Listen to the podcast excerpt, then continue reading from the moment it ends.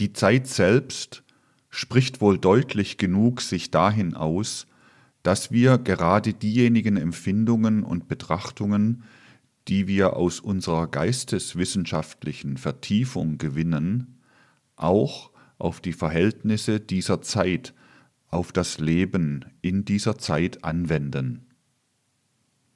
Und nicht nur die äußeren Zeitverhältnisse sprechen heute eine deutliche Sprache, sondern auch unsere geisteswissenschaftlichen Anschauungen selbst rechtfertigen ja in einer gewissen Weise diese Sprache. Wir sind ja in so vielen unserer Betrachtungen von einer Grundtatsache der menschlichen Entwicklung ausgegangen, von der Tatsache, dass sich diese Entwicklung in aufeinanderfolgenden Etappen vollzieht, deren zunächst bedeutsame, uns jetzt vorzugsweise angehende, wie wir wissen, mit der großen atlantischen Katastrophe begonnen haben. Von den nachatlantischen Epochen sind vier verflossen, während wir jetzt in der fünften nachatlantischen Etappe der Entwicklung leben. Und diese Entwicklungsetappe, die im 15. Jahrhundert unserer christlichen Zeitrechnung begonnen hat, ist diejenige, die wir nennen können die der Bewusstseinsseele. Andere menschliche Seelenkräfte sind insbesondere ausgebildet worden in den anderen Kulturzeiträumen. In unserem Kulturzeitraum, der eben auf den griechisch-lateinischen Zeitraum gefolgt ist, in der ersten Hälfte des 15. Jahrhunderts, soll die Menschheit nach und nach ausbilden die Bewusstseinsseele. In dem vorhergehenden Zeitraum, der im achten vorchristlichen Jahrhundert begonnen hat und im 15. nachchristlichen Jahrhundert vollendet war, hat die Menschheit vorzugsweise kulturmäßig ausgebildet die Verstandes- oder Gemütsseele. Nun, wir brauchen uns auf die Charakterisierung dieser Etappen nicht einzulassen, aber wir wollen besonders ins Auge fassen, was das Eigentümliche unseres Zeitalters ist, dieses Zeitalters, das ja erst verhältnismäßig wenig Jahrhunderte hinter sich hat. Denn ein solches Zeitalter dauert ja durchschnittlich etwas über 2000 Jahre. Es ist also noch viel zu absolvieren übrig in diesem Zeitraum der Bewusstseinsseele. In diesem Zeitalter der Bewusstseinsseele wird die Aufgabe der zivilisierten Menschheit die sein, das ganze menschliche Wesen zu erfassen und es auf sich selbst zu stellen vieles, außerordentlich vieles von dem, was der Mensch in früheren Zeiträumen instinktmäßig gefühlt, instinktmäßig beurteilt hat, ins volle Licht des Bewusstseins heraufzuheben. Nicht wahr? Viele Schwierigkeiten und vieles Chaotische, das in unserem Zeitraume sich um uns herum und mit uns abspielt, wird einem eigentlich sofort erklärlich, wenn man weiß, dass dies die Aufgabe unseres Zeitalters ist, Instinktives ins Bewusstsein heraufzuheben. Denn das Instinktive geschieht gewissermaßen von selbst. Aber was bewusst geschehen soll, das erfordert, dass der Mensch sich innerlich anstrengt, dass er vor allen Dingen beginnt, wirklich aus seinem ganzen Wesen heraus zu denken. Und das scheut der Mensch. Das ist etwas, was der Mensch nicht gern tut, bewusst Anteil nehmen an der Gestaltung der Weltverhältnisse. Außerdem liegt hier ein Punkt, über den sich heute die Menschen noch viel täuschen. Die Menschen heute denken, nun ja, wir leben ja gerade im Zeitalter der Gedankenentwicklung. Die Menschen sind stolz darauf, dass heute mehr gedacht wird als früher. Aber zunächst ist dies eine Täuschung, eine Illusion, eine der vielen Illusionen, von denen heute die Menschheit lebt. Das, was die Menschen so stolz macht, dieses Fassen von Gedanken, das ist vielfach instinktiv. Erst wenn das Instinktive, das heraufgekommen ist in der Menschheitsentwicklung und das sich heute im Stolzsein auf das Denken äußert, aktiv wird, wenn wirklich das Intellektuelle nicht bloß aus dem Gehirn, sondern aus dem ganzen Menschen entspringt, wenn das Intellektuelle selbst nur ein Teil wird des ganzen geistigen Lebens, wenn es vom Rationalistischen hinweggehoben und ins Imaginative, Inspirierte, Intuitive heraufgehoben wird. Erst dann wird dasjenige, was heraus will, in diesem fünften nachatlantischen Bewusstseinsseelenzeitraum nach und nach herauskommen. Was dem Menschen heute entgegentritt, was ihn schon hinweisen kann darauf, dass ihn gewissermaßen selbst die alltäglichsten Gedanken auf seine besonderen Eigentümlichkeiten in diesem Zeitalter hinweisen, das ist, was man immer wieder erwähnen muss, das Auftauchen der sogenannten sozialen Frage. Aber es wird derjenige, der ernsthaftig sich in unsere anthroposophisch orientierte Geisteswissenschaft vertieft hat, sehr leicht zu der Empfindung kommen können, dass doch das Wesentliche in der Gestaltung einer gesellschaftlichen Ordnung, ob man sie nun staatlich oder sonst wie nennt, ausgehen muss von dem, was der Mensch aus sich heraus entwickelt, was er aus sich heraus entwickeln kann mit der Aufgabe zu regeln den Verkehr von Mensch zu Mensch. Alles, was der Mensch aus sich heraus entwickelt, entspricht natürlich gewissen Impulsen, die zuletzt doch in unserem seelisch-geistigen Leben liegen. Wenn man die Sache so anschaut, wird man fragen können, ja muss denn nicht vor allen Dingen die Aufmerksamkeit gerichtet werden auf die sozialen Impulse, auf dasjenige, was aus der Menschennatur heraus will, als soziale Impulse? Nennen wir, wobei wir aber nicht an etwas bloß Animalisches denken, diese sozialen Impulse meinetwillen soziale Triebe. Wobei wir aber schon bedacht sind darauf, dass der Trieb nicht bloß unbewusst oder instinktiv gedacht werden soll, sondern dass, wenn wir von sozialen Trieben sprechen, wir meinen, wir stehen im Bewusstseinszeitalter und der Trieb will eben ins Bewusstsein herauf. Wenn nun so etwas geltend gemacht wird, es gibt soziale Triebe, sie wollen sich verwirklichen, da setzt gerade in unserem Zeitalter gleich wiederum die furchtbare Einseitigkeit ein, die nicht beklagt werden soll, die ruhig angeschaut werden soll, weil sie überwunden werden muss. Der Mensch in unserer Zeit ist so sehr geneigt, alle Dinge einseitig zu betrachten. Das ist immer so, als wenn man nur gelten lassen wollte den Ausschlag eines Pendels nach der einen Seite und niemals bedenken würde, dass das Pendel ja vom Mittelpunkt nach der einen Seite gar nicht ausschlagen kann, ohne dass es auch nach der anderen Seite ausschlägt.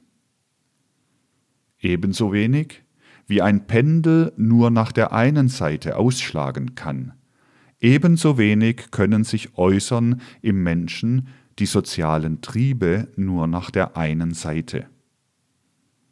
Den sozialen Trieben stehen in der Menschennatur einfach selbstverständlich wegen dieser Menschennatur die antisozialen Triebe gegenüber. Und genau ebenso wie in der Menschennatur es soziale Triebe gibt, gibt es antisoziale Triebe. Das muss vor allen Dingen berücksichtigt werden. Denn die sozialen Führer und Agitatoren, die geben sich der großen Illusion hin, dass sie nur irgendwelche Anschauungen und dergleichen zu verbreiten brauchen oder irgendeine Menschenklasse aufzurufen brauchen, welche willig oder geneigt ist, die sozialen Triebe, wenn es Anschauungen sind, zu pflegen. Ja, das ist eben eine Illusion, so zu verfahren, denn da rechnet man nicht damit, dass ebenso wie die sozialen Triebe da sind, sich die antisozialen Triebe immer geltend machen. Das, worum es sich heute handelt, ist, diesen Dingen ohne Illusionen ins Gesicht sehen zu können. Man kann ihnen nur ohne Illusionen ins Gesicht sehen, vom Gesichtspunkte einer geisteswissenschaftlichen Betrachtung. Man möchte sagen, die Menschen verschlafen das Allerwichtigste im Leben, wenn sie dieses Leben nicht vom Gesichtspunkte der geisteswissenschaftlichen Betrachtung ins Auge fassen. Wir müssen uns fragen, wie steht es eigentlich mit dem Verkehr des Menschen zum Menschen, mit Bezug auf die sozialen und antisozialen Triebe? Sehen Sie, ein Gegenüberstehen von Mensch und Mensch ist seiner Wirklichkeit nach im Grunde etwas recht Kompliziertes. Wir müssen natürlich den Fall, ich möchte sagen, radikal ins Auge fassen. Wohl ist das Gegenüberstehen ein verschiedenes, differenziert sich nach den verschiedenen Verhältnissen, aber wir müssen das gemeinsame Merkmal im Gegenüberstehen eines Menschen zum anderen Menschen ins Auge fassen, müssen uns fragen, was geschieht da eigentlich in der Gesamtwirklichkeit, nicht bloß in dem, was den äußeren Sinnesanschauungen sich darbietet. Was geschieht in der Gesamtwirklichkeit, wenn ein Mensch dem anderen gegenübersteht? Da geschieht nichts Geringeres, als dass eine gewisse Kraft wirkt von Mensch zu Mensch hinüber. Das Gegenüberstehen von Mensch zu Mensch bedeutet einfach, dass eine gewisse Kraft wirkt von Mensch zu Mensch. Wir können bei dem, was wir tun, von Mensch zu Mensch nicht gleichgültig einander im Leben gegenüberstehen, nicht einmal in bloßen Gedanken und Empfindungen, sogar wenn wir dem Raume nach entfernt voneinander sind. Wenn wir irgendwie zu sorgen haben für den anderen Menschen, wenn wir irgendeine Verkehrsmöglichkeit zu schaffen haben, so wirkt eine Kraft von dem einen Menschen zu dem anderen hinüber. Das ist ja dasjenige, was dem sozialen Leben zugrunde liegt das ist dasjenige, was, wenn es sich verzweigt, verstrickt, eigentlich die soziale Struktur der Menschen begründet. Man bekommt natürlich das Phänomen am reinsten, wenn man an den unmittelbaren Verkehr von Mensch zu Mensch denkt. Da besteht das Bestreben, durch den Eindruck, den der eine Mensch auf den anderen macht, dass der Mensch eingeschläfert wird. Also das ist etwas Durchgehendes im sozialen Leben, dass der eine Mensch durch den anderen, mit dem er im Verkehr steht, eingeschläfert wird. Fortwährend ist, der Physiker würde sagen, die latente Tendenz da, dass im sozialen Verkehr ein Mensch den anderen einschläfert. Warum ist denn das so? Ja, sehen Sie, das beruht auf einer sehr wichtigen Einrichtung in der Gesamtwesenheit der Menschen. Es beruht darauf, dass im Grunde genommen dasjenige, was wir soziale Triebe nennen, eigentlich überhaupt nur beim gewöhnlichen gegenwärtigen Bewusstsein sich so recht aus der Seele des Menschen herausentwickelt, wenn der Mensch schläft. Sie sind, insofern sie nicht zur Hellsichtigkeit aufsteigen, eigentlich nur von sozialen Trieben durchsetzt, wenn sie schlafen. Und nur das, was fortwirkt aus dem Schlafe in das Wachen herein, wirkt herein im Wachen als sozialer Trieb. Wenn Sie aber dieses wissen, so brauchen Sie sich nicht zu verwundern darüber, dass das soziale Wesen Sie einschläfern will durch das Verhältnis von Mensch zu Mensch. Im Verhältnis von Mensch zu Mensch soll sich entwickeln der soziale Trieb. Er kann sich nur entwickeln im Schlafe. Daher entwickelt sich im Verkehr von Mensch zu Mensch die Tendenz, dass der eine Mensch den anderen behufs Herstellung eines sozialen Verhältnisses einschläfert. Das ist eine Tatsache, die frappierend ist, die sich aber dem Betrachter der Wirklichkeit des Lebens ebenso gleich darbietet. Unser Verkehr von Mensch zu Mensch besteht darinnen, dass vor allen Dingen unser Vorstellungsvermögen in diesem Verkehre eingeschläfert wird, behufs der Herstellung der sozialen Triebe von Mensch zu Mensch. Aber sie können natürlich nicht fortwährend schlafend im Leben herumgehen. Die Tendenz, soziale Triebe herzustellen, besteht schon darinnen und drückt sich darinnen aus, dass sie eigentlich fortwährend Neigung haben sollten zum Schlafen. Die Dinge, die ich bespreche, gehen natürlich alle unterbewusst vor sich, aber sie gehen nicht weniger wirklich und nicht weniger unser Leben durchsetzend fortwährend vor sich. Also, es besteht gerade zur Herstellung der sozialen Menschheitsstruktur eine fortwährende Neigung einzuschlafen.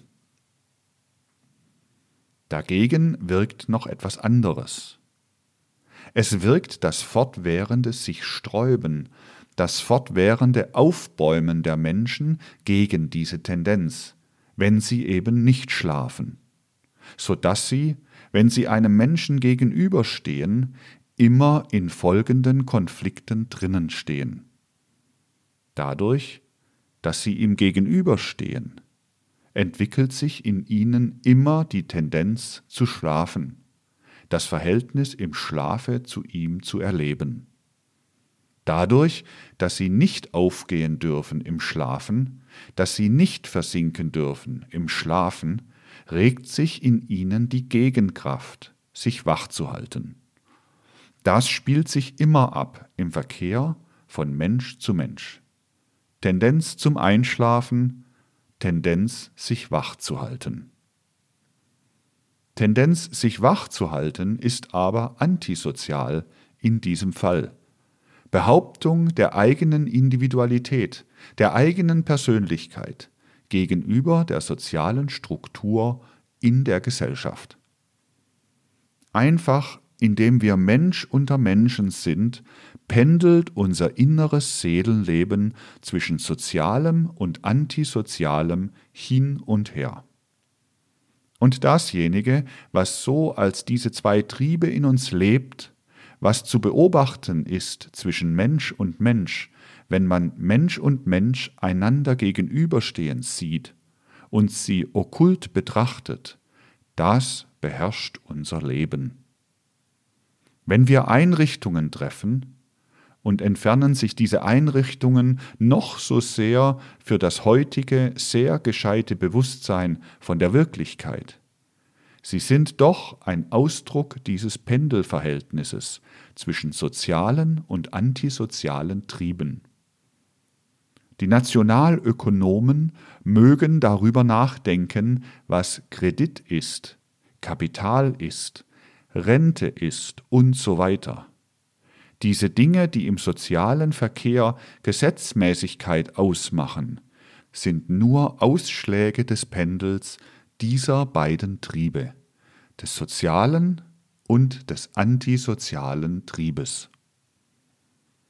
Sehen Sie, an diese Dinge müsste heute derjenige verständig anknüpfen, realwissenschaftlich anknüpfen, der daran denkt, die Heilmittel in dieser Zeit zu finden. Denn woher kommt es denn, dass in unserer Zeit die soziale Forderung sich erhebt? Nun, wir leben im Zeitalter der Bewusstseinsseele, wo der Mensch auf sich selbst sich stellen muss.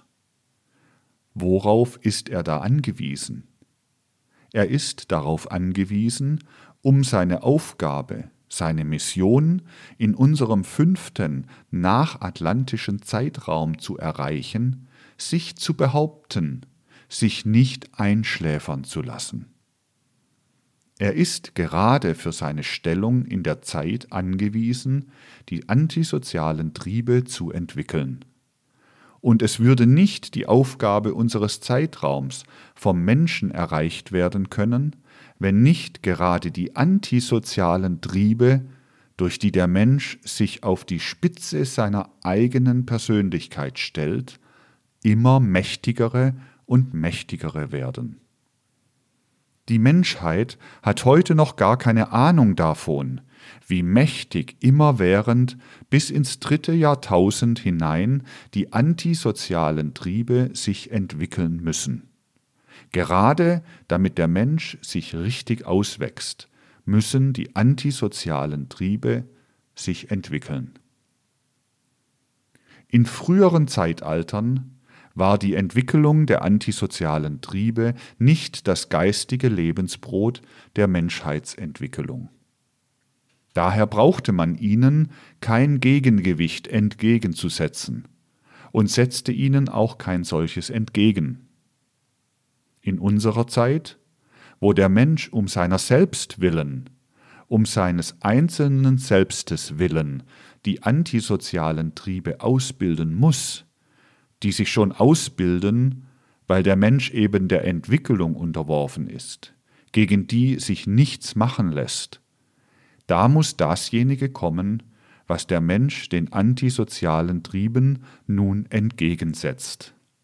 Eine solche soziale Struktur, durch die das Gleichgewicht dieser Entwicklungstendenz gehalten wird. Innen müssen die antisozialen Triebe wirken damit der Mensch die Höhe seiner Entwicklung erreicht. Außen im gesellschaftlichen Leben muss, damit der Mensch nicht den Menschen verliert im Zusammenhange des Lebens, die soziale Struktur wirken. Daher die soziale Forderung in unserer Zeit. Die soziale Forderung in unserer Zeit ist gewissermaßen nichts anderes als das notwendige Gegengewicht gegen die innere Entwicklungstendenz der Menschheit. Sie sehen daraus zugleich, dass mit einseitiger Betrachtung überhaupt nichts getan ist. Denn denken Sie einmal, dass so wie die Menschen nun einmal leben, gewisse Worte, ich will gar nicht sprechen von Ideen oder Empfindungen, gewisse Worte Wertigkeit, bestimmte Valeur bekommen. Nun ja, antisozial, das bekommt so etwas, was einen antipathisch anmutet. Man betrachtet das als etwas Böses. Schön, nur kann man sich nicht viel darum kümmern, ob das als etwas Böses betrachtet wird oder nicht, da es etwas Notwendiges ist. Da es, sei es böse, sei es gut, eben in unserem Zeitraum gerade mit den notwendigen Entwicklungstendenzen des Menschen zusammenhängt. Und wenn jemand dann auftritt und sagt, die antisozialen Triebe sollen bekämpft werden, so ist das ein ganz gewöhnlicher Unsinn, denn sie können nicht bekämpft werden. Sie müssen nach der ganz gewöhnlichen Entwicklungstendenz der Menschheit gerade das Innere des Menschen in unserer Zeit ergreifen. Nicht darum handelt es sich, Rezepte zu finden, um die antisozialen Triebe zu bekämpfen, sondern darauf kommt es an, die gesellschaftlichen Einrichtungen, die Struktur, die Organisation desjenigen, was außerhalb des menschlichen Individuums liegt, was das menschliche Individuum nicht umfasst, so zu gestalten, so einzurichten, dass ein Gegengewicht da ist für dasjenige, was im Inneren des Menschen als antisozialer Trieb wirkt. Daher ist es so notwendig, dass der Mensch in diesem Zeitraum mit seinem ganzen Wesen ausgegliedert wird von der sozialen Ordnung. Sonst kann das eine und das andere nicht rein sein. Sehen Sie, in früheren Zeitaltern hatte man Stände, hatte man Klassen. Unser Zeitalter strebt über die Stände, strebt über die Klassen hinaus. Unser Zeitalter kann nicht mehr die Menschen in Klassen einteilen, sondern es muss den Menschen in seiner Gesamtheit gelten lassen und in eine solche soziale Struktur hineinstellen, dass nur das von ihm abgesonderte sozial gegliedert ist. Deshalb sagte ich gestern im öffentlichen Vortrag, im griechisch-lateinischen Zeitalter konnte noch das Sklaventum herrschen. Da war der eine der Herr, der andere der Sklave. Da waren die Menschen eingeteilt. Heute haben wir als Rest gerade dasjenige, was den Proletarier in solche Aufregung versetzt dass seine Arbeitskraft Ware ist, also etwas, was in ihm ist, noch äußerlich organisiert ist. Das muss weg. Und nur dasjenige kann sozial gegliedert werden, was nicht am Menschen hängt. Seine Position, der Ort, an den er hingestellt ist, nicht etwas, was in ihm selbst ist. Das alles was man in dieser Weise erkennt mit Bezug auf die notwendige Entwicklung des sozialen Lebens, das muss man wirklich heute so auffassen, dass so wie zum Beispiel der Mensch keinen Anspruch hat, rechnen zu können, wenn er nie das Einmaleins gelernt hat, er ebenso wenig einen Anspruch darauf hat, in Bezug auf Sozialreformen und dergleichen mitzureden, wenn er niemals solche Dinge gelernt hat, wie wir sie zum Beispiel jetzt auseinandersetzen. Dass es Sozialismus und Antisozialismus gibt in der Weise, wie wir es jetzt konkret charakterisieren. Die Menschen, die heute oftmals an den wichtigsten Stellen unserer staatlichen oder sozialen Organisationen anfangen, von sozialen Forderungen zu reden, die kommen dem Wissenden vor wie Leute, die anfangen wollen, eine Brücke über einen reißenden Strom zu bauen und die niemals auch nur gelernt haben, den Satz von dem Parallelogramm der Kräfte oder dergleichen. Sie mögen ja eine Brücke bauen, diese Leute, aber sie wird bei der ersten Gelegenheit einstürzen. Und so kommen einem die sozialen Führer oder auch jene, die andere soziale Einrichtungen heute pflegen, vor. Ihre Einrichtungen werden bei der nächsten Gelegenheit sich als unmöglich erweisen, denn die Dinge erfordern, dass wir mit der Wirklichkeit arbeiten und nicht gegen sie. Das ist so unendlich wichtig, dass endlich einmal ernst gemacht wird mit dem, was ja, ich möchte sagen, der Grundnerv unserer anthroposophisch orientierten Geistesartung ist.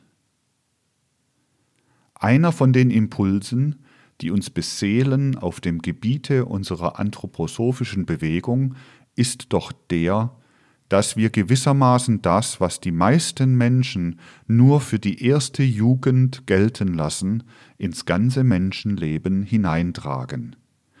Wir setzen uns, wenn wir vielleicht sogar längst grau geworden sind, noch auf die Schulbank, auf die Schulbank des Lebens allerdings. Das ist auch einer der Unterschiede, den wir machen gegenüber jenen Menschen draußen, welche glauben, dass sie, wenn sie bis zum 25., 26. Jahre gebummelt und gebummelt, nein, ich will sagen, Kollegs belegt, nein, Kollegs studiert haben, dann für das ganze Leben fertig seien. dann gibt es ja höchstens noch ein höheres Selbstamüsement, nicht wahr? Und dergleichen, durch das man sich das eine oder das andere noch aneignet. Aber das ist dasjenige, was uns gründlich als Empfindung vor die Seele tritt, indem wir uns dem Nerv der geisteswissenschaftlichen Bewegung nähern, dass der Mensch wirklich sein ganzes Leben hindurch zu lernen hat, wenn er den Aufgaben dieses Lebens gewachsen sein will. Das ist so sehr wichtig, dass wir auch mit dieser Empfindung uns durchdringen. Wenn nicht gebrochen wird mit dem Glauben, dass man durch die Anlagen, die man entwickelt, bis zum 20. oder 25. Jahre schon alles beherrschen kann, dass man dann nur zusammenzukommen braucht in den Parlamenten oder sonst wo und über alles entscheiden kann, solange nicht gebrochen wird mit dieser Anschauung, mit dieser Empfindung, solange kann nicht irgendetwas Heilsames in der sozialen Struktur der Menschen zustande kommen. Das Wechselverhältnis von Sozialem und Antisozialem zu studieren, das ist gerade für unsere Tage außerordentlich bedeutsam. Das Antisoziale können wir aber bloß studieren, denn es liegt, wie ich auseinandergesetzt habe, in der Entwicklung unseres Zeitraums, dass dieses Antisoziale gerade zum Wichtigsten gehört, was sich Geltung verschaffen soll und sich in uns selber zu entwickeln hat. Dieses Antisoziale kann nur in einem gewissen Gleichgewicht gehalten werden durch das Soziale. Aber das Soziale muss gepflegt werden, muss bewusst gepflegt werden. Und das wird in unserem Zeitalter in der Tat immer schwieriger und schwieriger, weil das andere, das Antisoziale, eigentlich das Natürliche ist. Das Soziale ist das Notwendige, das muss gepflegt werden. Und man wird sehen, dass in diesem fünften nachatlantischen Zeitraum eine Tendenz vorhanden ist, das Soziale gerade außer Acht zu lassen – wenn man sich bloß sich selbst überlässt, wenn man nicht aktiv eingreift, wenn man nicht mittut in Seelentätigkeit. Was notwendig ist und was sehr bewusst erworben werden muss, während es früher instinktiv sich im Menschen geltend machte, das ist gerade das Interesse von Mensch zu Mensch. Der Grundnerv allen sozialen Lebens ist das Interesse von Mensch zu Mensch. Es erscheint heute noch fast paradox, wenn man sagt, die Menschen werden über die sogenannten schwierigen nationalökonomischen Begriffe keinen Aufschluss gewinnen, wenn nicht das Interesse von Mensch zu Mensch wächst wenn nicht die Menschen anfangen, die Scheingebilde, welche im sozialen Leben herrschen, mit den Wirklichkeiten zu verbinden. Sehen Sie, wer denkt so ohne weiteres daran, dass einfach nur durch die Gliedlichkeit, in der er in der sozialen Ordnung drinnen steht, er eigentlich immer in einem komplizierten Verhältnis von Mensch zu Mensch ist. Nehmen Sie an, Sie haben eine 100-Franken-Note in der Tasche und Sie verwenden diese 100-Franken-Note, indem Sie an einem Vormittag gehen und einkaufen. So viel einkaufen, dass Sie diese 100-Franken-Note ausgeben. Ja, was bedeutet das? Dass Sie mit einer 100-Franken-Note in der Tasche ausgehen. Die 100-Franken-Note ist eigentlich ein Scheingebilde, ist in Wirklichkeit gar nichts wert und wäre es auch nicht, selbst wenn es Metallgeld wäre. Ich will heute nicht von den Metallisten und Nominalisten auf dem Gebiete der Geldtheorie sprechen, aber selbst wenn es ein Metallgeld ist, ist es eigentlich ein Scheingebilde, eigentlich gar nichts wert. Geld schaltet sich nämlich ein zwischen zwei anderen Dingen, Und nur dadurch, dass eine gewisse soziale Ordnung in unserer Zeit eben eine rein staatliche Ordnung besteht, dadurch ist diese 100 Franken Note, die Sie haben und die Sie am Vormittag ausgeben für die verschiedensten Dinge, nichts anderes als der Äquivalenzwert für so und so viele Arbeitstage, so und so vieler Menschen. So und so viele Menschen müssen so und so viele Arbeitstage absolvieren, so und so viel menschliche Arbeit muss einfließen in die menschliche soziale Ordnung, sich kristallisieren in Waren, damit überhaupt der Scheinwert einer Banknote zu einem wirklichen Wert wird. Aber nur per Befehl der sozialen Ordnung. Die Banknote gibt ihnen nur die Macht, so und so viel Arbeit in ihren Dienst zu stellen, respektive über so und so viel Arbeit zu gebieten. Wenn Sie im Geiste das Bild vor sich haben, da habe ich die Banknote. Sie überträgt mir Kraft der sozialen Position, in der ich drinnen stehe, die Macht über so und so viele Arbeiter. Und wenn Sie jetzt sehen, Stunde für Stunde im Tag verkaufen andere die Arbeit dieser Arbeiter als Äquivalenzwert, als realen Äquivalenzwert dessen, was sie in ihrer Geldbörse als 100 Franken Note haben.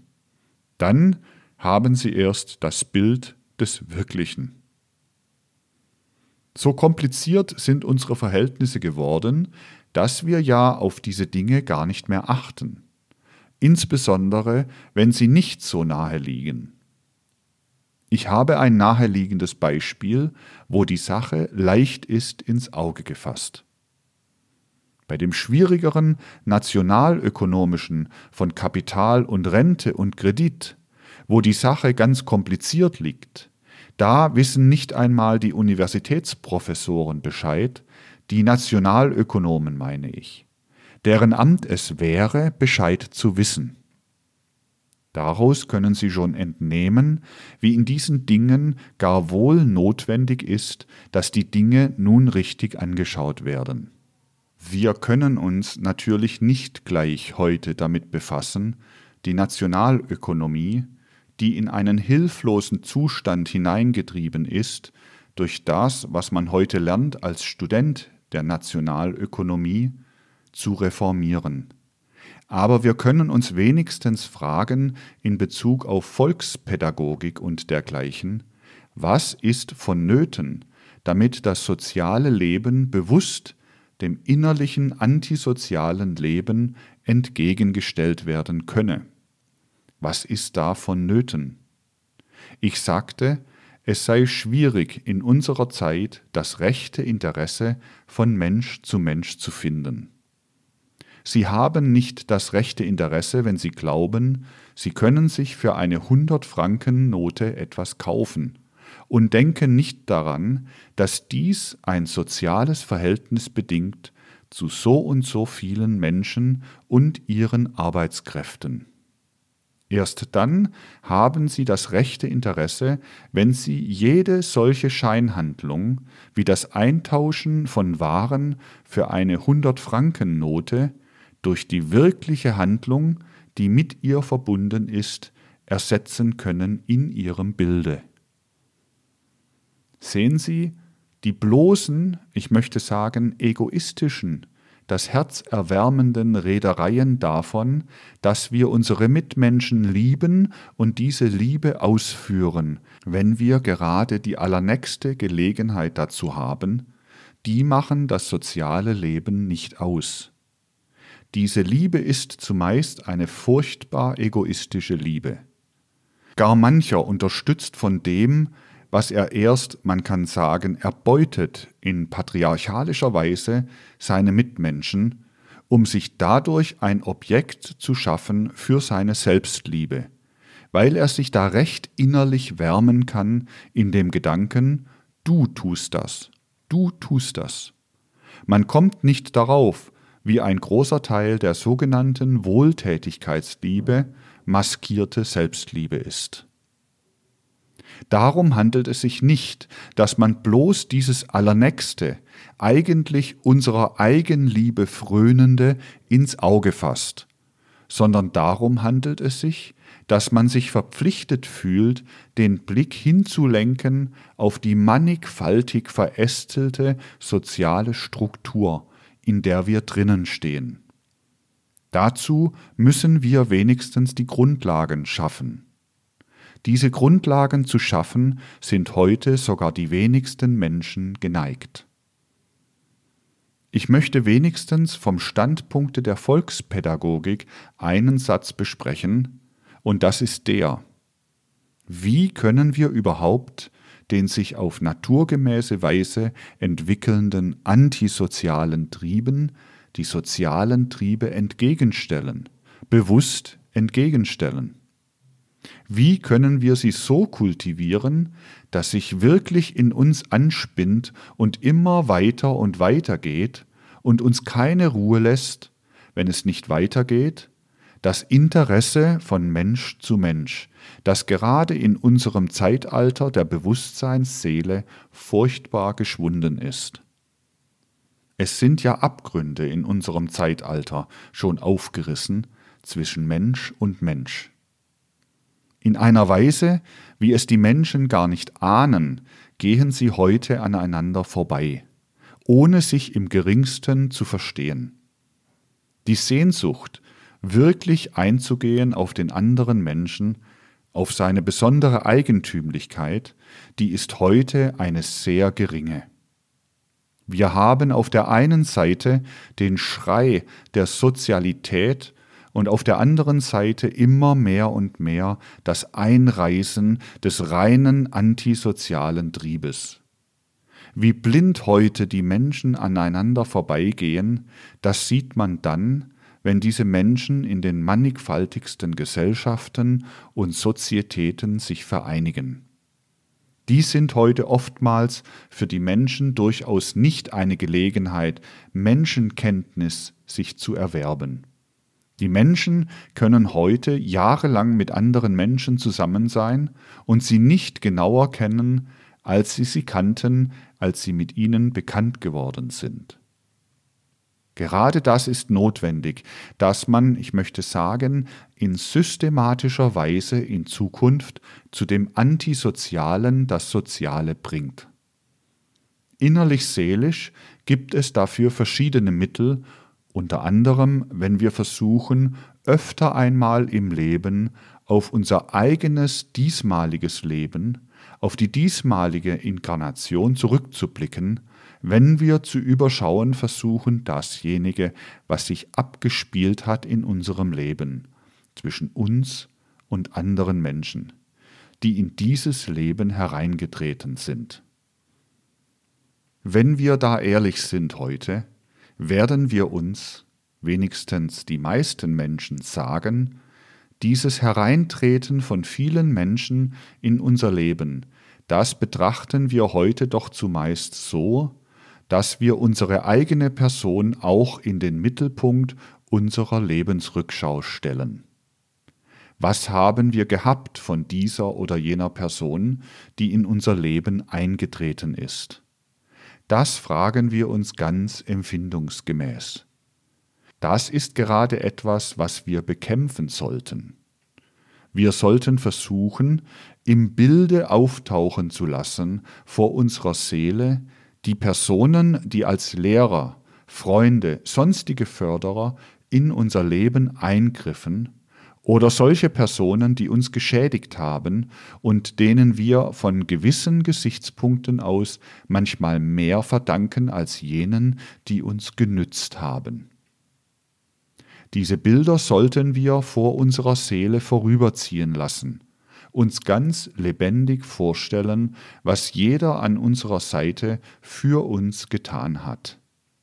Und wir werden sehen, wenn wir auf diese Weise verfahren, dass wir allmählich uns selber vergessen lernen, dass wir finden, wie eigentlich fast alles, was an uns ist, gar nicht da sein könnte, wenn nicht diese oder jene Personen fördernd oder lehrend oder sonst irgendwie in unser Leben eingegriffen hätten. Dann erst, namentlich wenn wir zurückschauen auf länger vergangene Jahre und auf die Personen, mit denen wir vielleicht nicht mehr in Beziehung stehen, denen gegenüber wir leichter zur Objektivität kommen, wird sich uns zeigen, wie die seelische Substanz unseres Lebens aufgesogen wird von dem, was auf uns Einfluss genommen hat. Unser Blick erweitert sich über eine Schar, die im Laufe der Zeit an uns vorübergegangen ist. Wenn wir versuchen, Sinn dafür zu entwickeln, wie viel wir zu danken haben der einen oder der anderen Person, versuchen in dieser Weise uns selber im Spiegel derjenigen zu sehen, die im Laufe der Zeit auf uns gewirkt haben und mit uns zusammen waren, dann löst sich allmählich, wir werden das erfahren können, ein Sinn von uns los, der im Folgenden besteht. Weil wir uns geübt haben, Bilder von in der Vergangenheit mit uns zusammenhängenden Persönlichkeiten zu finden, so löst sich von unserer Seele ein Sinn los, nun auch dem Menschen gegenüber zu einem Bilde zu kommen, dem wir in der Gegenwart gegenübertreten, dem wir dann von Angesicht zu Angesicht in der Gegenwart gegenüberstehen. Und das ist das ungeheure Wichtige, dass in uns der Trieb erwacht, nicht bloß den Menschen, wenn wir ihm gegenüberstehen, nach Sympathien und Antipathien zu empfinden, nicht bloß in uns den Trieb erwachen zu lassen, irgendetwas am Menschen zu lieben oder zu hassen, sondern ein liebe- und hassfreies Bild, wie der Mensch ist, in uns zu erwecken. Sie werden vielleicht nicht empfinden, dass das, was ich jetzt sage, etwas ungeheuer Wichtiges ist.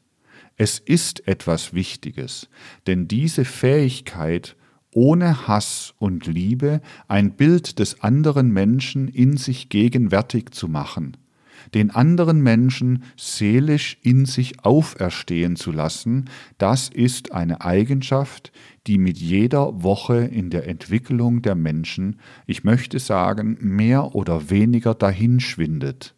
Das ist etwas, was die Menschen nach und nach ganz verlieren. Sie gehen aneinander vorbei, ohne dass der Trieb in ihnen erwacht, den anderen Menschen in sich auferwachen zu lassen. Das ist aber etwas, was bewusst gepflegt werden muss. Das ist etwas, was auch in die Kinder- und Schulpädagogik einziehen muss. Diese Fähigkeit, am Menschen das imaginative Vermögen zu entwickeln. Denn am Menschen können wir zunächst wirklich das imaginative Vermögen entwickeln, wenn wir uns nicht scheuen, stattdessen, was heute in den Sensationen des Lebens angestrebt wird, still in uns selbst jene Rückschau zu machen, die uns die vergangenen Beziehungen zu den Menschen vor die Seele stellt. Dann werden wir auch in die Lage kommen, imaginativ uns zu verhalten zu den Menschen, die in der Gegenwart uns gegenübertreten. Dann stellen wir den sozialen Trieb dem entgegen, was sich ganz notwendig und unbewusst immer mehr entwickelt, dem antisozialen Triebe.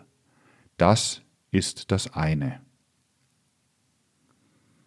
Das andere ist etwas, was mit dieser Rückschau der Beziehungen zu Personen verknüpft werden kann, dass wir versuchen, uns selber immer objektiver zu werden. Da müssen wir wiederum in frühere Zeiten zurückgehen. Da können wir aber, ich möchte sagen, direkt losgehen auf die Tatsachen selbst. Zum Beispiel darüber nachdenken, wenn Sie, sagen wir, 30, 40 Jahre alt sind, ja, wie war es denn damals, als ich zehn Jahre alt war? Ich will mich zuerst einmal so ganz in der Situation drinnen vorstellen. Ich will mich so vorstellen, wie wenn ich einen anderen zehnjährigen Jungen oder ein zehnjähriges Mädchen mir vorstelle. Ich will einmal vergessen, dass ich das gewesen bin. Ich will mich wirklich bemühen, mich zu verobjektivieren.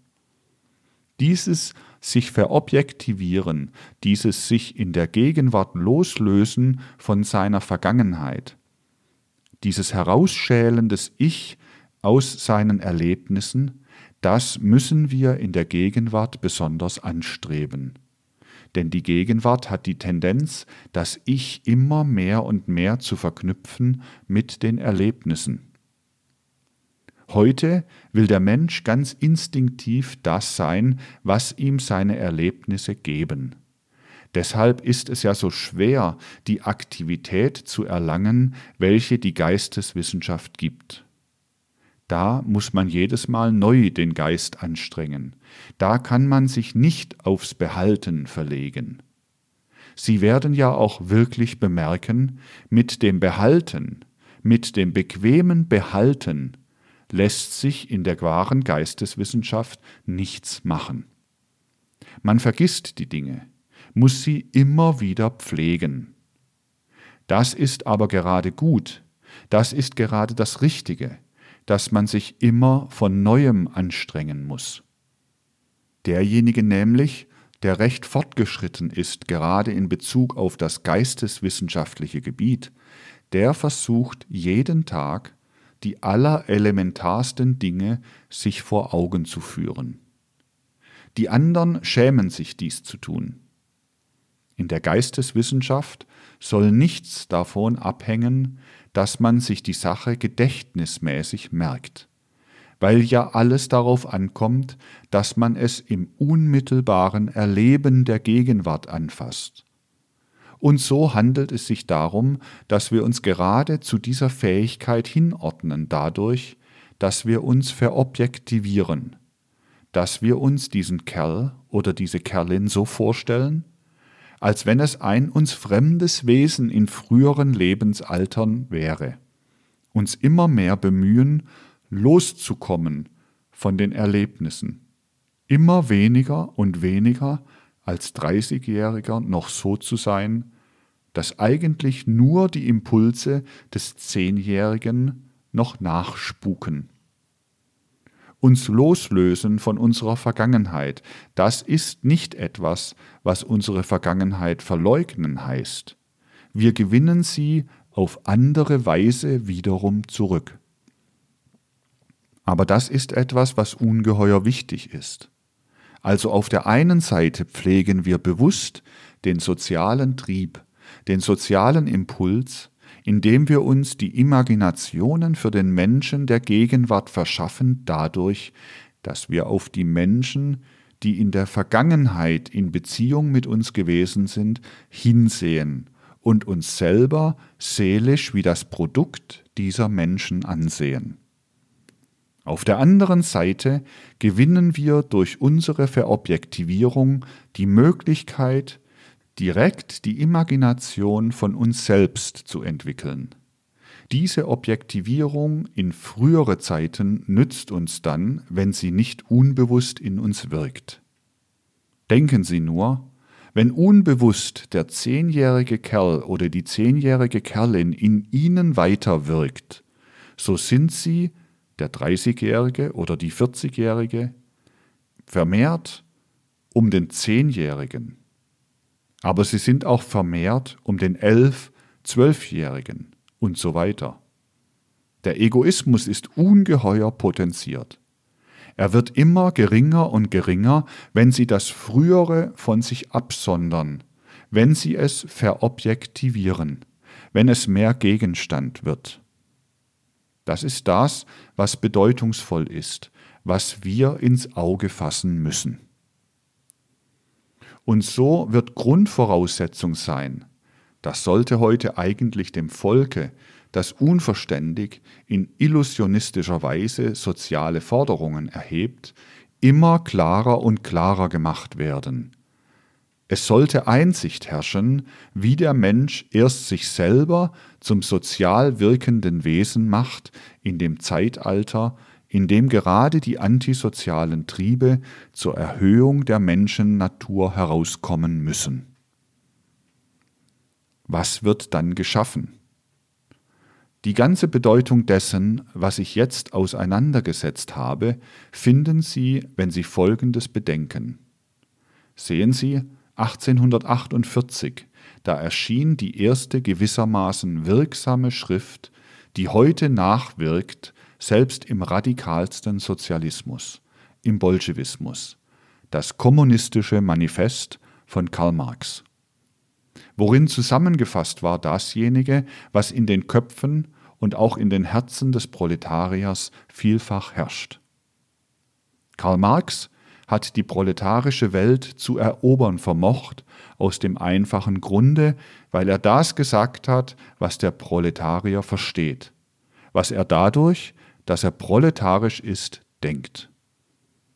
1848 ist dieses kommunistische Manifest dessen Inhalt ich Ihnen nicht auseinanderzusetzen brauche, erschienen. Es war das erste Dokument, die erste Aussaat zu dem, was jetzt, nachdem andere widerstrebende Dinge zerstört worden sind, eben als Frucht aufgeht. Ein Wort enthält dieses Dokument, einen Satz, den Sie heute fast in jeder sozialistischen Schrift zitiert finden. Proletarier aller Länder vereinigt euch. Das ist ein Satz, der durch alle möglichen sozialistischen Vereinigungen ging. Proletarier aller Länder vereinigt euch. Was drückt er denn aus? Er drückt aus das Allerunnatürlichste, das man sich für unser Zeitalter denken kann. Er drückt aus einen Impuls für die Sozialisierung, für die Vereinigung einer gewissen Menschenmasse.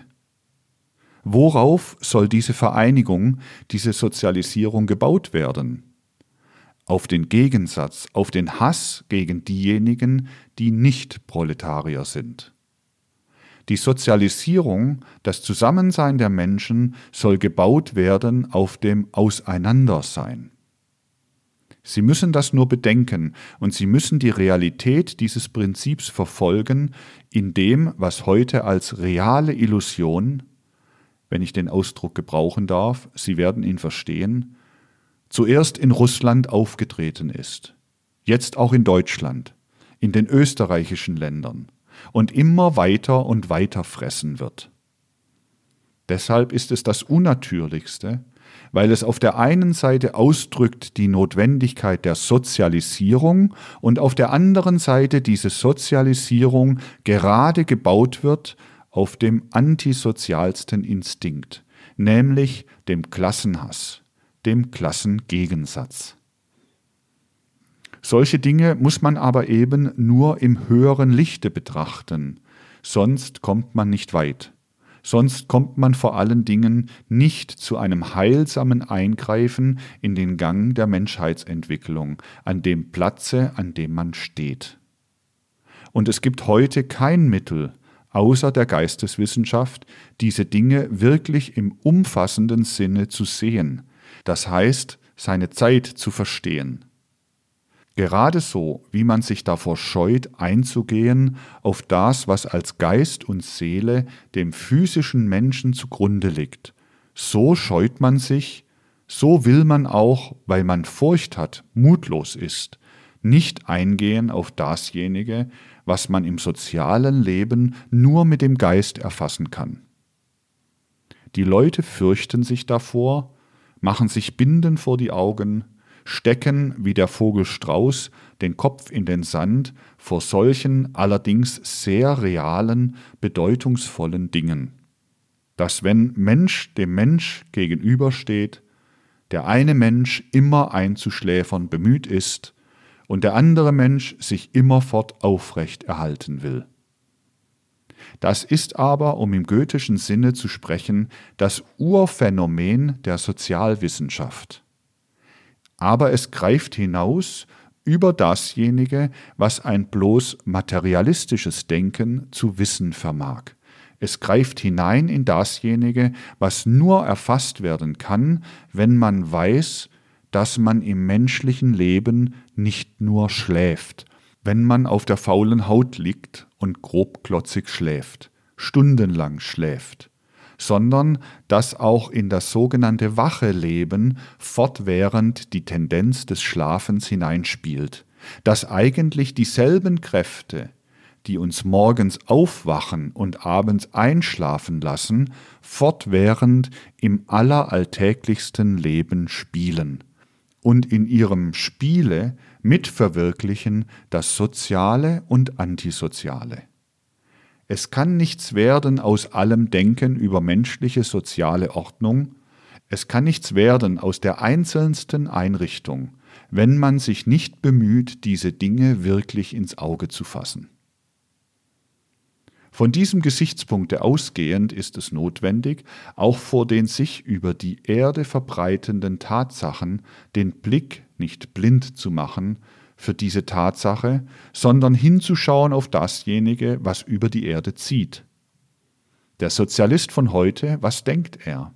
Er denkt, er kann soziale Maximen, sozialistische Maximen ausdenken oder die Menschen über alle Länder der Erde aufrufen, Proletarier aller Länder vereinigt euch. Und dann muss es möglich sein, über die ganze Erde international, wie man heute sagt, so eine Art Paradies herzustellen. Nun, das ist eine der größten Illusionen und eine der verderblichsten, die es geben kann. Die Menschen sind nicht nur der abstrakte Mensch, sondern sie sind konkrete Menschen. Dasjenige, was zugrunde liegt, ist, dass jeder Mensch eine Individualität ist. Das versuchte ich geltend zu machen in meiner Philosophie der Freiheit, gegenüber dem nivellierenden Kantianismus und Sozialismus. Aber die Menschen sind auch nach Gruppen über die Erde hin differenziert. Und eine dieser Differenzierungen wollen wir besprechen, damit wir sehen können, dass man nicht einfach sagen kann, du fängst im Westen an und führst durch den Osten und über die ganze Erde hin eine gewisse soziale Ordnung durch, bis du wieder zurückkommst wie man eine Weltreise gemacht hat in früheren Zeiten. So möchte man den Sozialismus heute über die ganze Erde verbreiten. Und man betrachtet die Erde als eine Kugel, wo man, wenn man im Westen anfängt, im Osten ankommt. Die Menschen sind über die Erde hin differenziert. Und in der Differenzierung lebt gerade wiederum ein Impuls, wenn ich den Ausdruck gebrauchen darf ein Motor des Fortschritts. In dieser Weise sehen Sie es veranlagt, dass gerade ganz besonders die Bewusstseinsseele zum Ausdruck kommen muss in unserem Zeitalter. Ich möchte sagen, durch ihr Blut, durch ihre Geburtsanlagen, durch ihre Vererbungsanlagen darauf eingerichtet, dass der Menschheit die Bewusstseinsseele eingeprägt wird, sind eigentlich nur die Menschen der englisch sprechenden Bevölkerung in unserer Zeit. So ist einmal die Menschheit differenziert. Die Menschen der englisch sprechenden Bevölkerung sind heute dafür besonders veranlagt, die Bewusstseinsseele auszubilden, so dass sie in einer gewissen Weise die repräsentativen Menschen für diese fünfte nachatlantische Zeit sind. Sie sind dafür ausgebildet. Die Menschen des Ostens müssen in anderer Weise die richtige Entwicklung der Menschheit repräsentieren, bewirken. Bei den Menschen des Ostens, schon beginnend bei der russischen Bevölkerung, dann mit dem ganzen asiatischen Hintervolke, das nur die Nachschübe bilden wird, ist es so, dass nun gerade ein Anstürmen, ein sich sträuben gegen dieses instinktiv Selbstverständliche in der Entwicklung der Bewusstseinsseele stattfindet. Die Menschen des Ostens wollen dasjenige, was das hauptsächlichste Seelenvermögen in unserer Zeit ist, den Intellekt, nicht mit Erlebnissen vermischen. Das wollen sie loslösen und es aufsparen für das folgende Zeitalter, für den sechsten nachatlantischen Zeitraum, wo dann ein Zusammenschluss stattfinden soll, nun nicht mit dem Menschen, wie er heute ist, sondern mit dem dann entwickelten Geist selbst. Also während die charakteristische Kraft unseres Zeitraumes wegen der Zeitenentwicklung gerade vom Westen aus da ist, und zwar von der englisch sprechenden Bevölkerung besonders kultiviert werden kann, sind wiederum die Menschen des Ostens als Volkstum, der Einzelne ist damit nicht gemeint, er ragt als eine Individualität immer aus seinem Volkstum heraus. Es handelt sich ums Volkstum, dazu da, gerade das nicht aufkommen zu lassen in ihren Seelenkräften, was das Charakteristische des Zeitraums ist, damit sich keimhaft in ihnen dasjenige entwickeln kann, was erst für den folgenden Zeitraum, der im vierten Jahrtausend beginnen wird, das ganz besonders Maßgebende ist. So ist das einmal, dass im Menschenleben und Menschenwesen Gesetzmäßigkeit ist. In Bezug auf die Natur wundern sich die Menschen heute nicht, dass sie, sagen wir, Eis nicht anzünden können, dass da alles einer Gesetzmäßigkeit unterliegt. Aber in Bezug auf die soziale Struktur der Menschheit, da glauben die Menschen, dass man in Russland zum Beispiel nach denselben sozialen Grundsätzen eine soziale Struktur bewirken kann wie in England oder Schottland oder gar in Amerika. Das kann man nicht, denn die Welt ist gesetzmäßig organisiert und nicht so, dass man willkürlich überall alles tun kann. Das ist dasjenige, was ins Auge zu fassen ist. Und in den Mittelländern ist nun eben gerade der mittlere Zustand. Da ist es so, dass man, wie man sagen könnte, in einem labilen Gleichgewichte ist nach der einen und nach der anderen Seite hin, so dass sie die Bevölkerung über die Erde hin dreigegliedert haben. Sie können nicht sagen, Proletarier aller Länder vereinigt euch, denn diese Proletarier sind auch dreigliedrig differenziert. Dreigliedrig ist die Bevölkerung. Sehen wir noch einmal die Bevölkerung des Westens an, so finden wir für alle, die Englisch sprechen, als Volkstum der Einzelne kann sich sehr herausheben. Eine besondere Begabung, eine besondere Veranlagung, eine besondere Mission, diese Bewusstseinsseele auszubilden. Das heißt, im Zeitalter der Bewusstseinsseele die charakteristischen Eigenschaften in dem Seelenglied nicht loszureißen, sondern die Ausbildung der Intelligenz die besondere Eigenheit der Intelligenz mit den Erlebnissen zu verbinden. Selbstverständlich, instinktiv, möchte ich sagen, triebmäßig sich in die Welt hineinzustellen, als Bewusstseinsseelenmensch. Darauf beruht die ganze Größe in der Ausbreitung des britischen Reiches. Darinnen liegt das Urphänomen in der Ausbreitung des britischen Reiches dass dasjenige, was in der Anlage seiner Menschen beruht, gerade zusammenfällt mit dem innersten Impuls dieses Zeitalters. Sie wissen, das Wesentliche über das alles finden Sie schon in meinem Vortragszyklus über die europäischen Völkerseelen.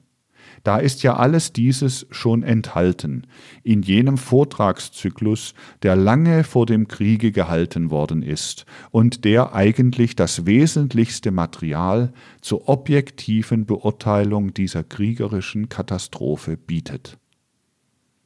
Nun bedingt gerade diese Veranlagung, die mit der Entwicklung der Bewusstseinsseele zusammenhängt, das bei der englisch sprechenden Bevölkerung vorliegt, die besondere Geeignetheit für das politische Leben. Man kann studieren, wie die politische Art, Gesellschaften, Strukturen einzuteilen, sich von England aus überall hin verbreitet hat, wo aus dem älteren vierten nachatlantischen Zeitraum die Dinge geblieben sind. Sie sind so, wie sie da sind, zurückgeblieben bis in die ungarische Komitateneinteilung mit dem Obergespann an der Spitze. Also bis in diese turanischen Volksglieder Europas hinein hat sich verbreitet dieses politische Denken Englands, weil eben nur aus diesem Blute heraus dieses politische Denken des fünften nachatlantischen Zeitraums kommen kann. Für Politik sind diese Leute besonders veranlagt. Es hilft nicht, heute ein Urteil zu fällen über diese Dinge. Da entscheiden nur Notwendigkeiten. Es kann einem sympathisch oder antipathisch sein. Das ist Privatangelegenheit. Für die Angelegenheiten der Welt aber entscheiden objektive Notwendigkeiten. Es ist wichtig, sich diese objektiven Notwendigkeiten gerade heute im Zeitalter der Bewusstseinsseele vor Augen zu führen.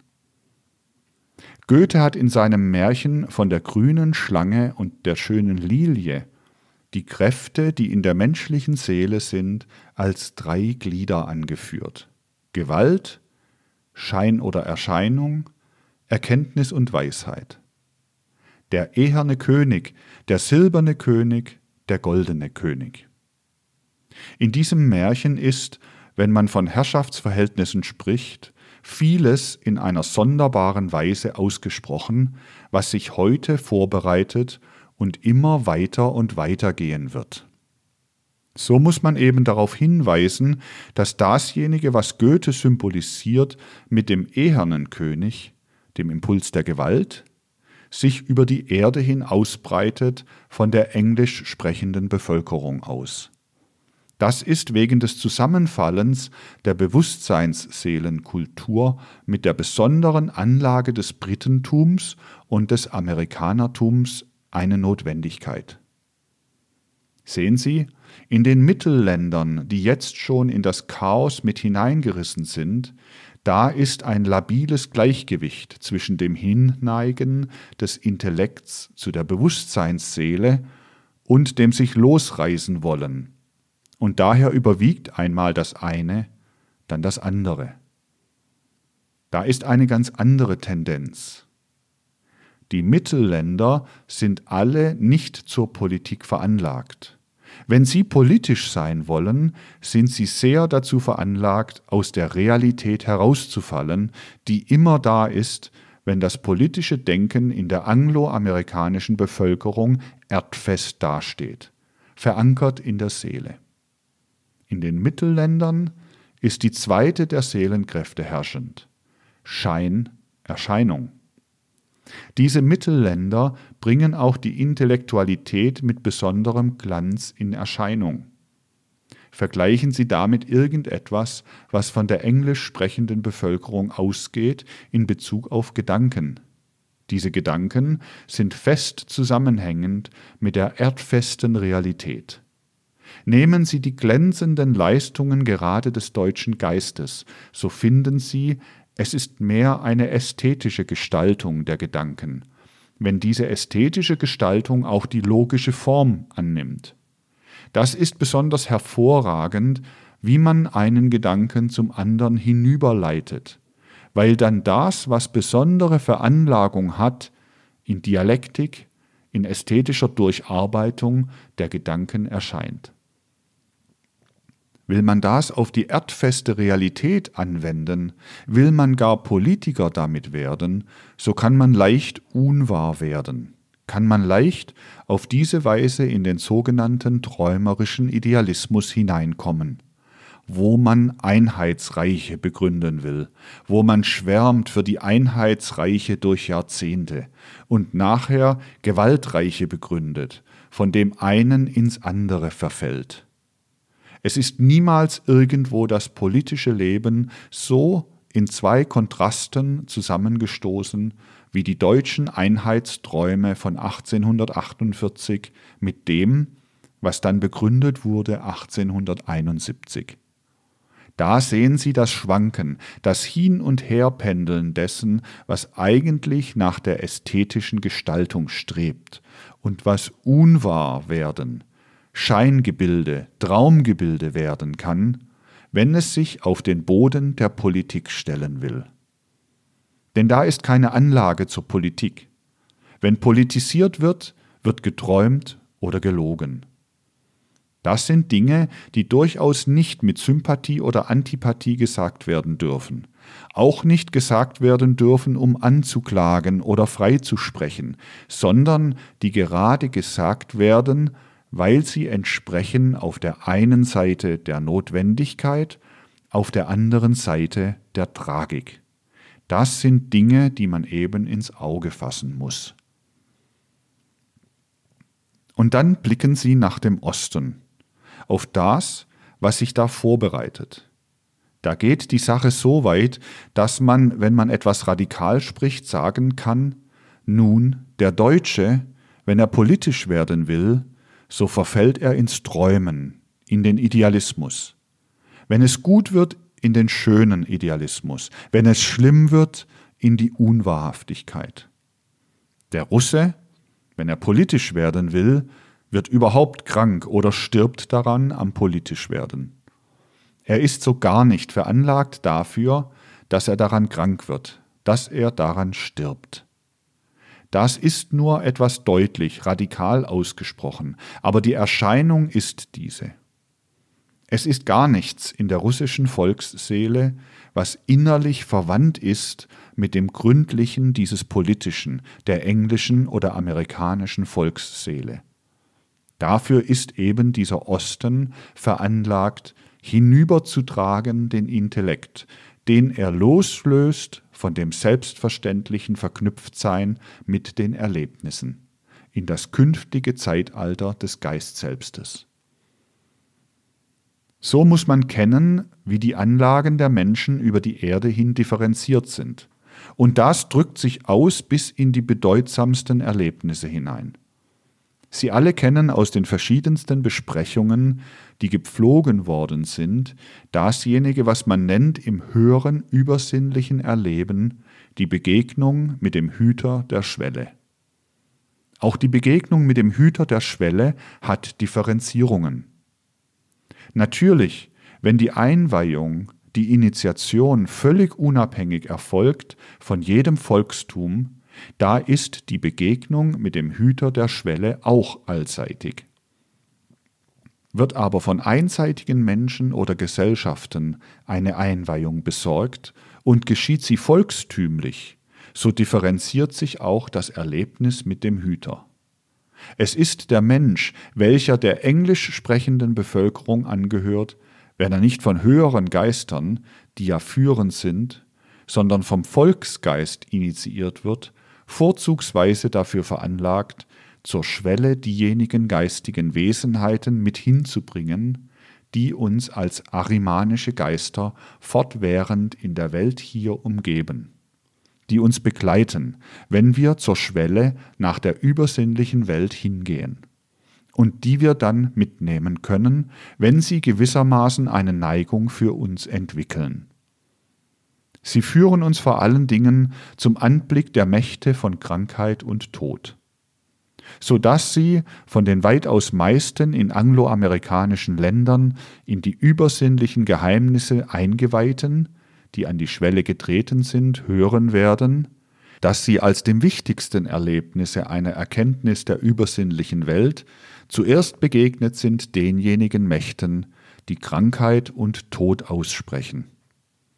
Sie lernen das als etwas außer ihnen Stehendes kennen.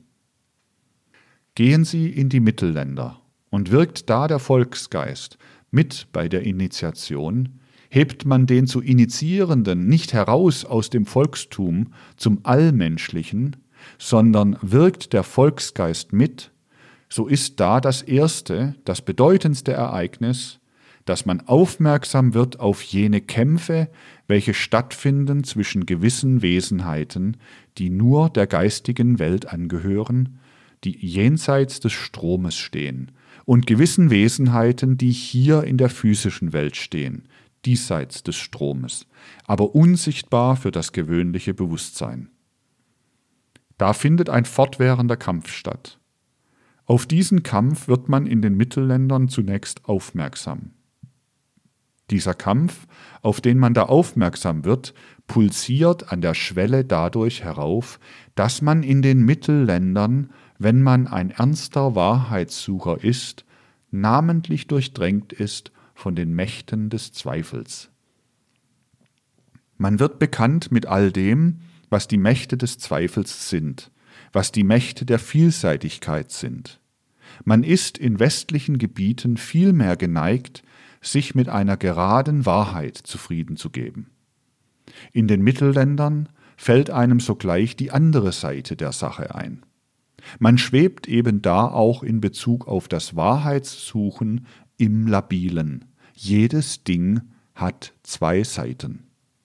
Man ist ein Philister, wenn man in den Mittelländern überhaupt einer geraden, einseitigen Behauptung sich hingibt. Das muss man aber auch tragisch erleiden, wenn man an die Schwelle kommt. Man muss da aufmerksam darauf werden, wie dieser Kampf, der an der Schwelle stattfindet, zwischen den Geistern, die nur dem Geist leben, und denen, die nur der sinnlichen Welt angehören, alles das bedingt, was im Innern des Menschen den Zweifel hervorruft, was Schwanken in Bezug auf die Wahrheit, die Notwendigkeit, sich zu der Wahrheit erst erziehen zu lassen, nichts auf die anerkannten Impulse der Wahrheit zu geben. Gehen Sie nach den Ostländern und fragen, und es steht da der Volksgeistpate bei dem zu Initiierenden, wenn da der Mensch also an die Schwelle geführt wird unter Patenschaft des Volksgeistes, dann sieht derjenige, der diesen östlichen Völkerschaften angehört, vor allen Dingen alle die Geister, welche auf die menschliche Selbstsucht wirken. All das sieht er, was Veranlassung geben kann zur menschlichen Selbstsucht. Das sieht zum Beispiel der Westländer, der an die Schwelle tritt, nicht als erstes. Er sieht die Geister, welche als Krankheit und Tod im weitesten Sinne, als lähmende, als zerstörende, nach abwärts führende Kräfte in die Welt und Menschheit eindringen. Derjenige, der im Osten initiiert wird, sieht zuerst an der Schwelle all das, was an den Menschen herantritt, um ihn zur Selbstsucht zu verleiten. Daher ist das Ideal, welches vor allen Dingen im Westen aus der Initiation hervorgeht, gesund zu machen, die Menschen gesund erhalten, zu bewirken, dass für alle Menschen äußere gesundheitliche Entwicklungsmöglichkeit da sei. Im Osten geht vor allen Dingen selbst aus dem instinktiven Bekanntsein, dem nur religiösen Bekanntsein mit dem Initiationstum der Drang hervor, sich klein zu fühlen, dem Erhabenen der geistigen Welt gegenüber. Denn es sind die Mächte, die einem zuerst aus der geistigen Welt entgegenkommen. Auf das Erhabene wird der Mensch des Ostens der geistigen Welt gegenüber zunächst hingewiesen. Darauf die Selbstsucht zu kurieren, auszutreiben die Selbstsucht, weil er auf ihre Gefahren verwiesen wird. Selbst im äußeren Volkscharakter drückt sich das im Osten aus, und manches, was dem Westländer unsympathisch ist an dem östlichen Volkscharakter, das rührt davon her, was sich gerade an der Schwelle zeigt. So differenzieren sich gerade dann die menschlichen Eigenschaften, wenn wir auf die innere Entwicklung, auf die innere Gestaltung des geistig-seelischen am Menschen sehen. Das ist wichtig, dass man von diesen Dingen den Blick nicht abwendet. Sie konnten in gewissen okkulten Kreisen der englisch sprechenden Bevölkerung, dort wo man mit diesen Dingen bekannt ist, wenn auch gerade unter Patenschaft des Volksgeistes, in der ganzen zweiten Hälfte des 19. Jahrhunderts prophetisch hingewiesen finden auf die Dinge, die sich heute vollziehen. Denken Sie, was es geheißen hätte, wenn die Menschen des übrigen Europa, außer der englisch sprechenden Bevölkerung, sich nicht beide Ohren zugestopft und beide Augen verbunden hätten vor dem Aufmerksammachen auf diese Dinge. Ich will Ihnen eine Formel sagen, die immer wiederum in der zweiten Hälfte des 19. Jahrhunderts da ausgesprochen worden ist. Es ist diese. In Russland muss, damit das russische Volk sich entwickeln kann, der russische Staat verschwinden. Denn in Russland müssen sozialistische Experimente vollführt werden, die niemals in westlichen Ländern vollführt werden können. Dies ist eine für den Nicht-Engländer vielleicht unsympathische, aber große, durchgreifende Weisheit, Gescheitheit im höchsten Maße. Und derjenige, der diese Dinge so in sich hat, dass er daran glauben kann, als den Impulsen, an deren Verwirklichung er sich beteiligt, der steht eben in seinem Zeitalter wirklich drinnen, während der andere sich heraussetzt. Diese Dinge müssen ins Auge gefasst werden. Es war natürlich das berechtigte Los von Mittel- und Osteuropa, sich beide Ohren zu verstopfen und beide Augen blind zu machen vor den okkulten Tatsachen, nicht hinzuhören auf sie, abstrakte Mystik zu treiben, abstrakten Intellektualismus zu treiben, abstrakte Dialektik zu treiben. Aber jetzt beginnt das Zeitalter, wo es so nicht weitergeht. Es ist aus solchen Betrachtungen ja nicht Pessimismus zu holen, nicht Trostlosigkeit zu holen. Nein, Kraft, Mut, Sinn für Bekanntwerden mit dem, was Not tut, das ist dasjenige, was wir daraus ersehen. Und in diesem Sinne sollen wir eingedenk sein, dass wir wahrhaftig nicht gegen die Aufgabe des Zeitalters, sondern mit den Aufgaben des Zeitalters uns innerhalb dieser anthroposophisch orientierten geisteswissenschaftlichen Bewegung zu betätigen haben.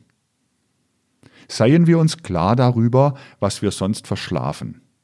Auch zur Ausbildung der sozialen Triebe führt uns wachend und bewusst jene Geisteswissenschaft, die dem Bewusstsein zeigt, was sich sonst dem Bewusstsein verbirgt, die uns zeigt, welche Kräfte der Mensch entwickelt, wenn er frei vom Leibe ist, wie er es von dem Einschlafen bis zum Aufwachen ist. Seien wir uns klar, wir pflegen die dem Zeitalter notwendigsten Kräfte, wenn wir wachend denken über dasjenige, was unsere Seele doch nur kraftvoll durchdringen kann, wenn wir wachend darüber denken sonst werden wir machtlos, wenn wir es nur schlafend entwickeln müssen. Zwei Mächte wirken in der Gegenwart. Die eine ist die Macht, die in den verschiedenen Metamorphosen des Christusimpulses seit dem Mysterium von Golgatha durch alle folgenden Zeiten der Erdenentwicklung hindurchgeht. Wir haben öfter davon gesprochen, dass gerade in unseren Jahrhunderten eine Art Wiedererscheinung nun des ätherischen Christus stattfinden soll.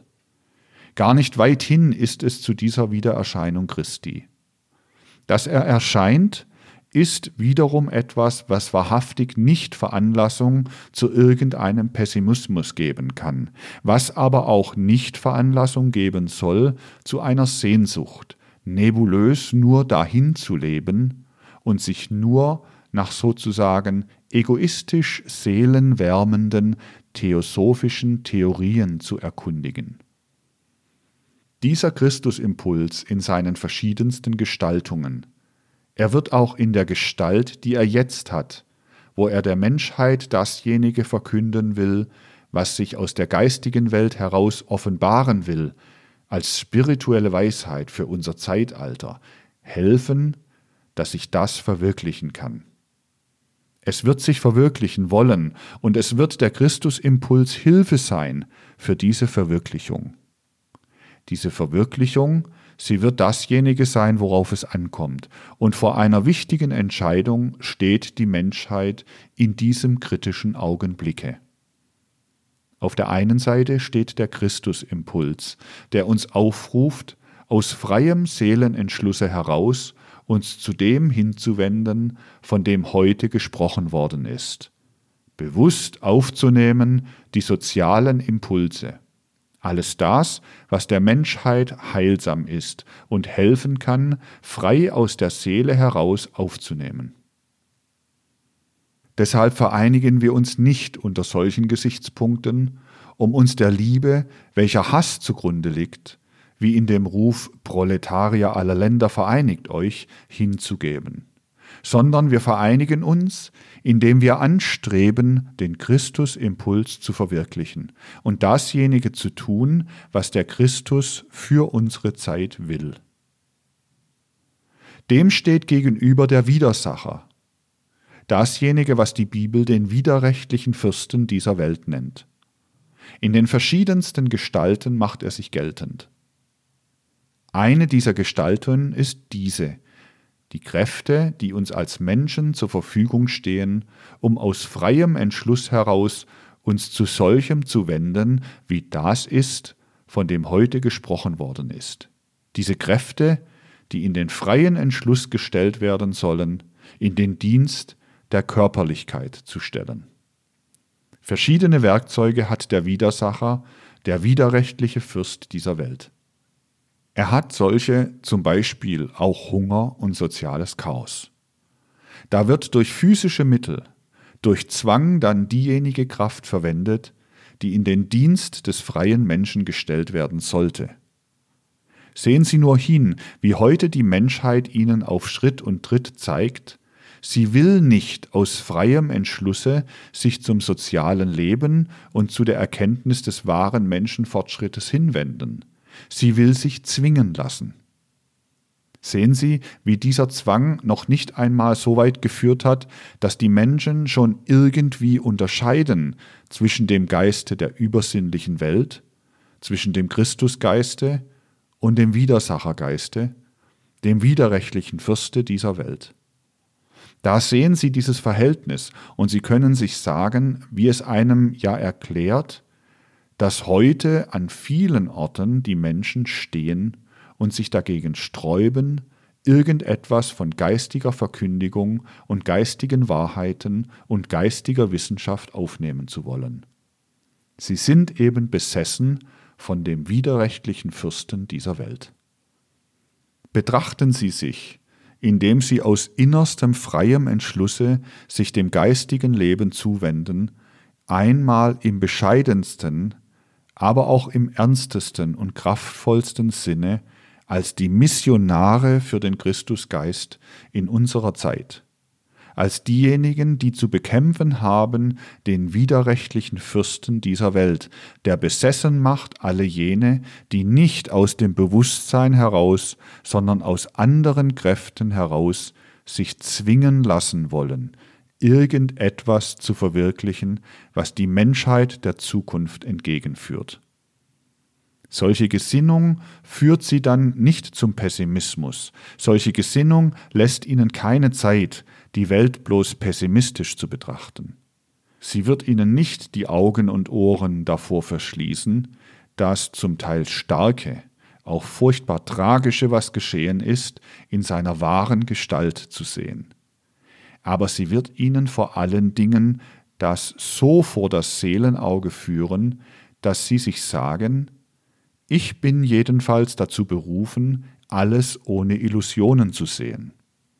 Aber ich habe nicht Pessimismus oder Optimismus zu haben, sondern alles daran zu setzen, damit in meiner eigenen Seele die Kraft erwache, mitzuarbeiten an der freien Entwicklung der Menschen, an dem Fortschritt, auf jenem Platze, an dem ich eben stehe. Und nicht zum Pessimismus oder Optimismus soll angeregt werden, auch wenn man von geisteswissenschaftlichem Standpunkte aus ohne dies scharf auf Schäden oder Trägheit der Zeit hinweist, sondern es soll dazu angeregt werden, dass der Mensch auf sich stehe, gerade in sich erwache, um zu arbeiten und die richtigen Gedanken zu pflegen. Denn Einsicht ist vor allen Dingen notwendig. Hätten nur genügend Menschen heute den Trieb, sich zu sagen, wir müssen vor allen Dingen in solche Dinge Einsicht haben, das andere wird kommen. Und wenn man gerade Einsicht in soziale Dinge haben will, so kommt es darauf an, dass wir für das wache Leben vor allen Dingen den Willen haben, uns Erkenntnis anzueignen. Die Anspornung des Willens, dafür ist ja gesorgt, die kommt schon, denn die entwickelt sich. Wenn wir im wachen Leben uns nur ausbilden wollen, uns Vorstellungen machen wollen für das soziale Leben, dann werden wir nach und nach dazu kommen, und zwar nach einem okkulten Gesetze, so dass jeder, der für sich selbst diese Erkenntnisse sucht, sogar immer noch einen anderen mitnehmen kann. Es kann jeder dem Willen nach für zwei sorgen. Wir können viel bewirken, wenn wir nur den ernstlichen Willen haben, uns zunächst Einsicht zu verschaffen. Das Fernere würde dann schon kommen. Schlimm ist nicht so sehr, dass heute noch viele Menschen nichts tun können. Unendlich schlimm ist es aber, wenn die Menschen sich nicht entschließen können, die sozialen Gesetze geisteswissenschaftlich wenigstens kennenlernen, sie zu studieren. Das andere wird kommen, wenn sie studiert werden. Das ist dasjenige, was ich Ihnen mit Bezug auf wichtiges, für die Gegenwart wichtiges Wissen und Erkennen heute mitteilen wollte und auch mit Bezug auf die Art, wie dieses Erkennen Lebensimpuls werden soll. Hoffentlich können wir in dieser oder jener nicht zu fern liegenden Zeit wiederum einmal über intimere Dinge unserer Geisteswissenschaft sprechen. Hoffentlich auf Wiedersehen.